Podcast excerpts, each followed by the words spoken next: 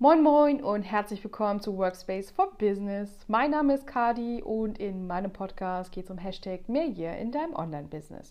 Heute bereits mit Folge 13 und dem Thema Plan haben und warum das so wichtig ist. Ich erzähle dir einen Schwank von früher und was ich heute mache. Ich hoffe, du hast Lust drauf. Schnapp dir dein Lieblingsgetränk und wir starten direkt.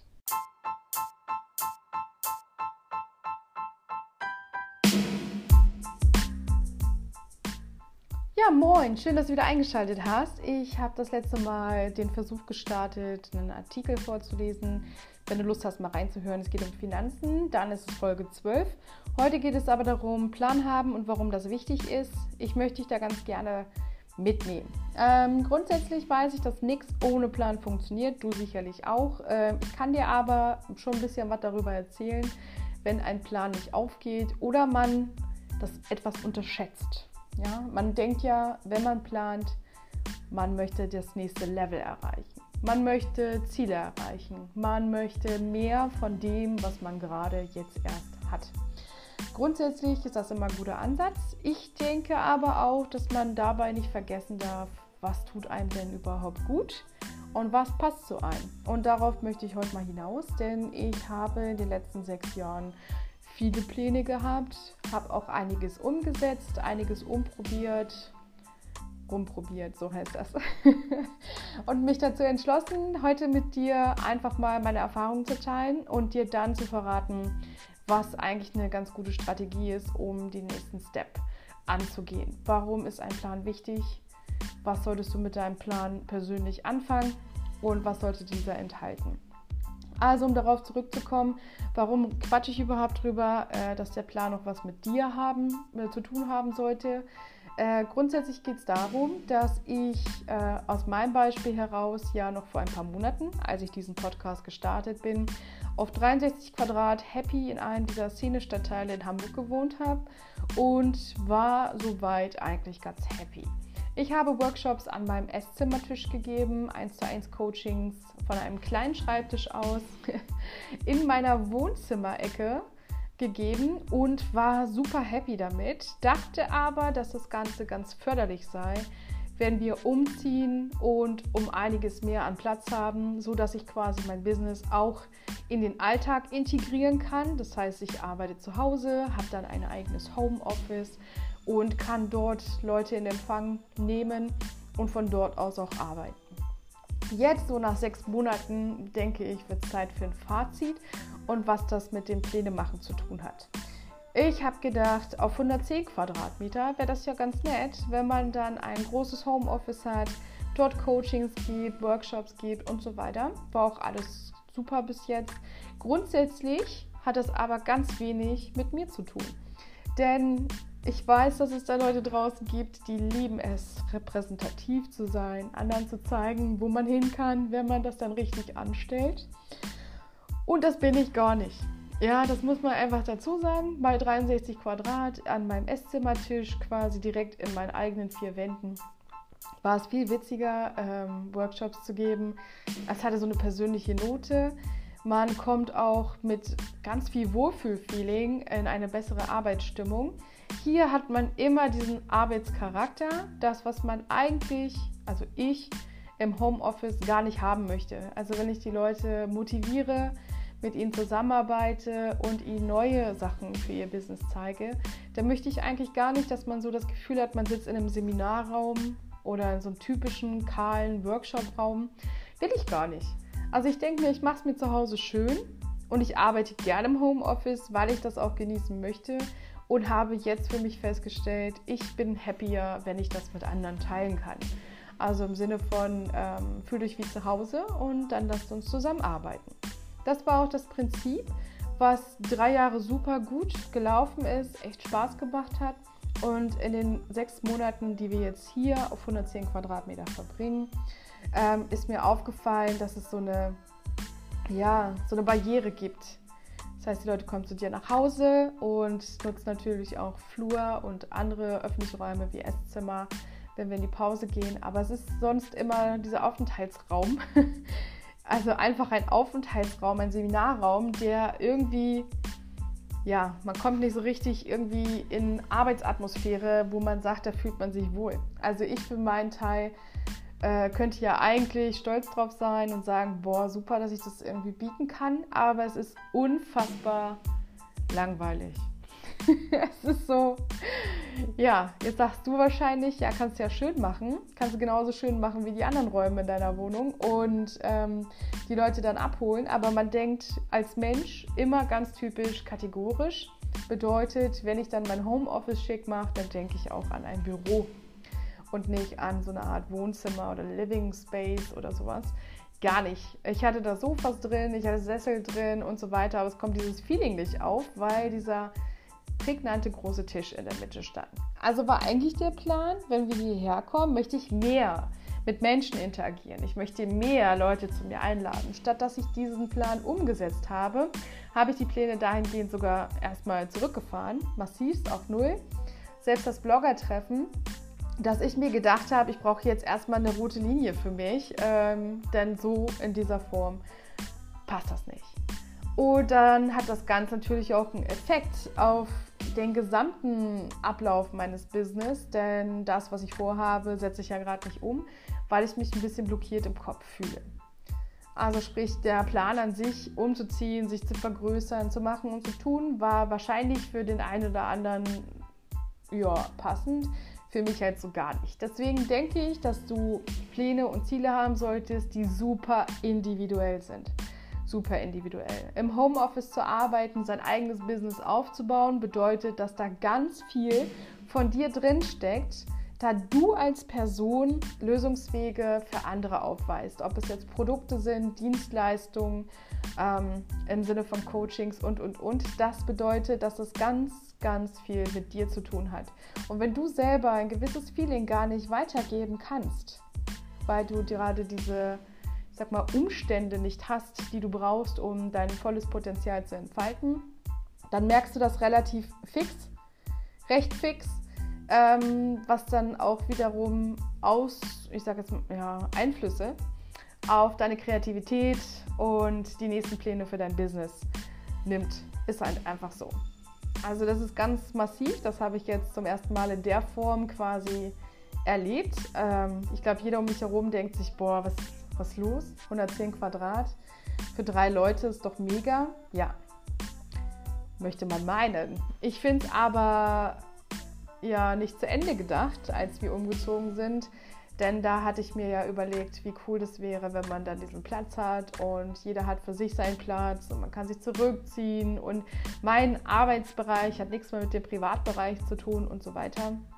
Ganz schwierig. Wie kannst du denn ein Business, was mit dir persönlich zu tun hat, von dem, was eigentlich dein Leben ausmacht, trennen? Warum? Warum vor allen Dingen? Also die Frage ist ja halt, warum? Also das habe ich tatsächlich gar nicht zu Ende gedacht, als wir dann hier uns entschlossen einzuziehen. Naja, und jetzt bin ich halt in der Situation, dass ich sage, ich ruder zurück. Ich möchte eine kleinere Wohnung, ich möchte mein Workspace wieder im Bereich, wo wir auch leben, ähm, ich möchte, dass meine Familie daran teilhat. Ich möchte auch, dass äh, meine Persönlichkeit mit dem, was ich da mache, so unterstrichen wird. Das finde ich halt mega wichtig und ich glaube, dass diesen Aspekt, den habe ich halt bisher in der Form jetzt noch nicht so gefunden. Das ist aber für mich die Quintessenz, worauf ich komme, wenn ich äh, mir ganz stark Gedanken darüber mache.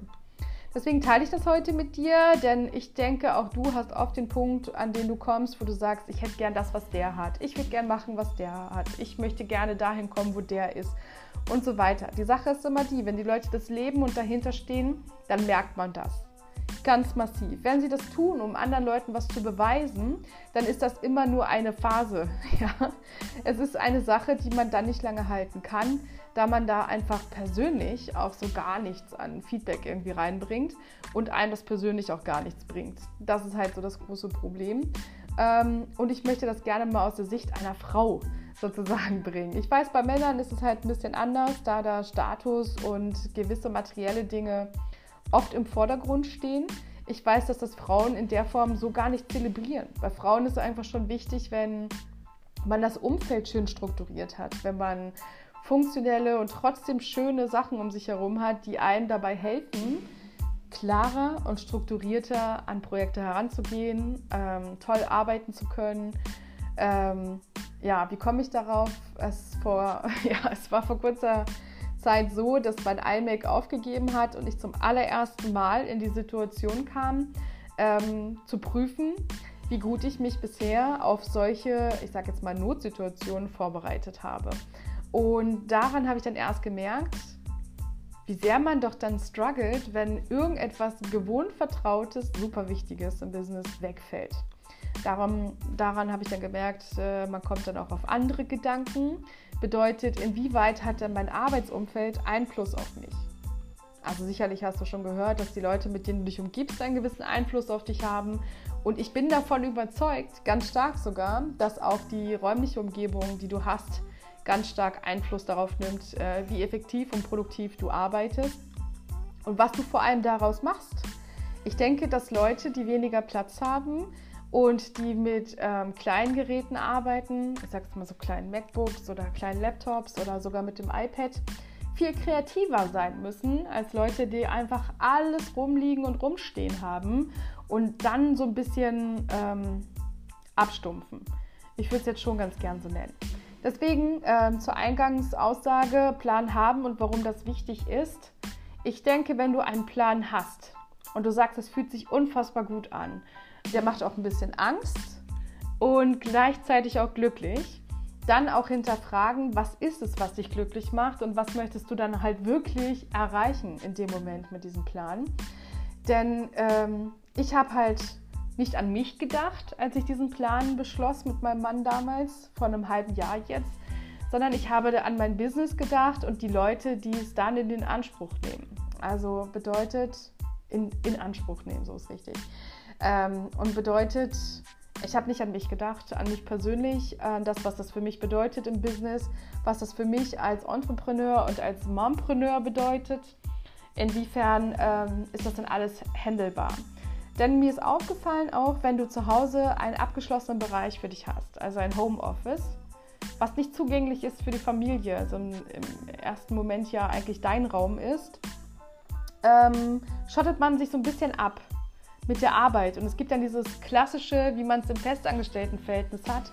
Der eine hat Feierabend, der andere auch und man möchte so wenig wie möglich über den Tag schnacken, denn, oder reden, wie man auf Hochdeutsch sagt, denn man möchte einfach nur Feierabend machen. Man möchte runterkommen, äh, man möchte sich entspannen, weil man hat ja für jemand anderes seine To-Dos abgearbeitet. Ich für mich in meinem Business bin nach sechs Jahren an dem Punkt, wo ich sage, ich arbeite hier nicht ab, sondern ich tue Dinge, die ich unfassbar gerne mache und wo ich mir ausgesucht habe, dass ich exakt diese To-Dos haben möchte. Und ich freue mich über jede To-Do-Liste, die ich voll machen kann, denn das bedeutet für mich, dass mein Online-Business läuft dass ich äh, Spaß habe, dass äh, das, was ich anbiete, auch gefragt ist, dass ich anderen Leuten damit helfen kann, dass ich Lösungsansätze anbiete, die andere tatsächlich weiterbringt. Und ich denke, das ist ein anderes Mindset als das, was jemand hat, wenn er festangestellt ist. Und dieses festangestellten Mindset hatte ich noch nie. Deswegen habe ich mich auch nie lange gehalten in Festanstellung. Nicht, weil man mit mir nicht umgehen konnte, sondern ich bin dann einfach zu sehr Freigeist im Sinne von Optimierung. Kann man anders machen, kann man besser machen. Keiner muss hier leiden, auch wenn wir hier für andere arbeiten. Und das sieht man oft nicht gerne als Arbeitgeber, denn hat ja schon immer irgendwie funktioniert und das kann dann auch so bleiben. Da bin ich ja kein Fan von. Und deswegen solltest du dir halt überlegen, wenn du an den Punkt kommst, ich habe jetzt einen Plan für mich und ich möchte das und das erreichen und das hatte ich gerne, dann fühle doch mal oder versuche hereinzufühlen, wie das dann für dich wäre, wenn du es erreicht hast. Dieses Visualisieren von Zielen, von Dingen, die du für dich planst, ist, glaube ich, auch so ein kleiner Erfolgsfaktor dafür, ähm, ob man es erreicht. Ich kann dir sagen, dass ich vor zwei Jahren nicht mal annähernd darüber nachgedacht habe, in Hamburg in 110 Quadratmeter zu wohnen. Never ever in life. Und ich finde es jetzt auch immer noch nichts Besonderes. Aber ich weiß, dass ich vor sechs Jahren oder wenn ich noch weiter zurückgehe, vor acht Jahren gar kein Geld hatte und aus meinem Hacken Porsche gelebt habe und echt coole Leute auf der Reeperbahn kennenlernte und dort quasi von Bar zu Bar tingelte, um Jobs abzuarbeiten, also von der Hand in den Mund. Und mein Plan war einfach immer nur die nächste Woche irgendwie auch einen Job zu haben und irgendwo schlafen zu können und mich auf meinen Freund, Freundeskreis, mein Freundesnetzwerk zu verlassen, äh, bis ich dann endlich Fuß gefasst hatte mit der eigenen Wohnung und dann weitergeplant. Äh, bedeutet, ich konnte es mir auch zu dem Zeitpunkt gar nicht vorstellen, jetzt irgendwie nochmal anders. Ich muss jetzt erstmal erst den Tag rumkriegen, sozusagen.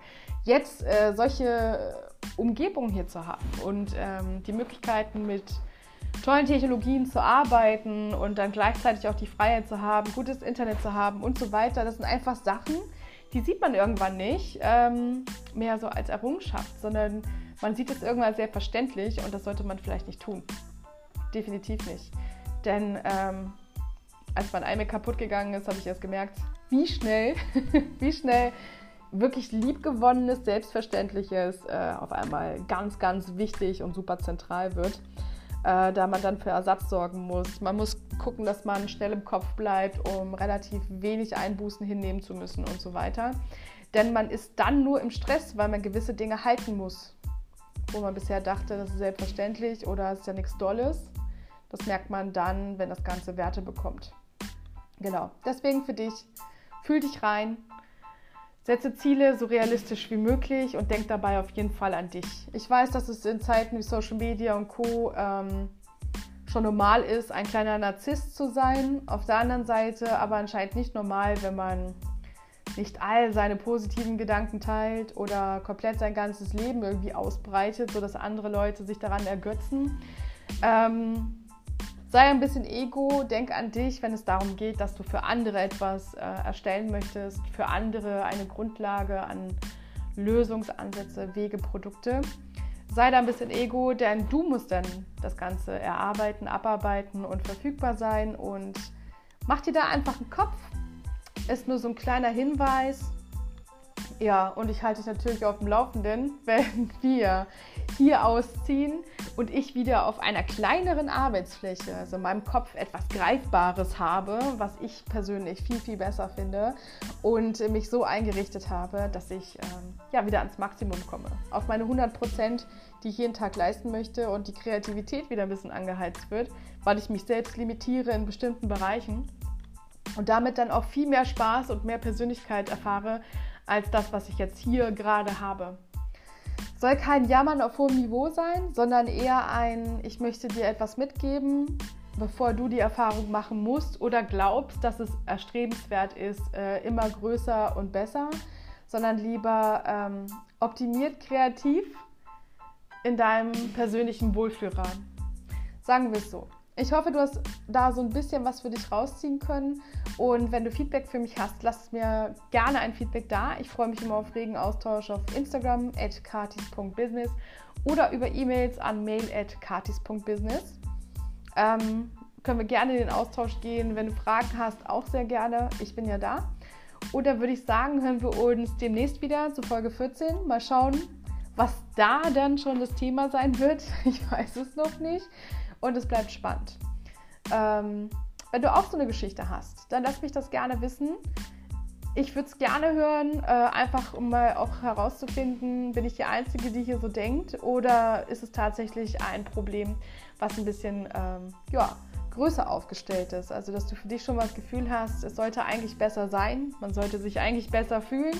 Man sollte auch ein bisschen dankbarer für die Situation sein, aber man grundsätzlich das Gefühl hat, es passt irgendwie gar nicht zu mir.